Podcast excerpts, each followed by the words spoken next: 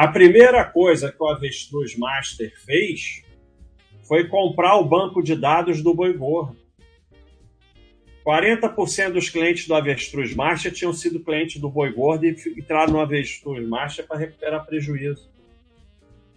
Então, as pessoas caem em golpe. É, é tão comum que o cara é, dá o golpe, a pessoa perde o dinheiro e ela pede dinheiro para a mesma pessoa que levou o golpe, dizendo: não, agora vai.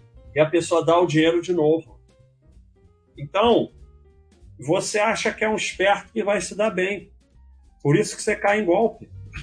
Enquanto você achar que as pessoas fazem coisas boas por você, porque sei lá o que, e que, não, que existe dinheiro de graça, e que você é esperto, vai cair em golpe toda hora.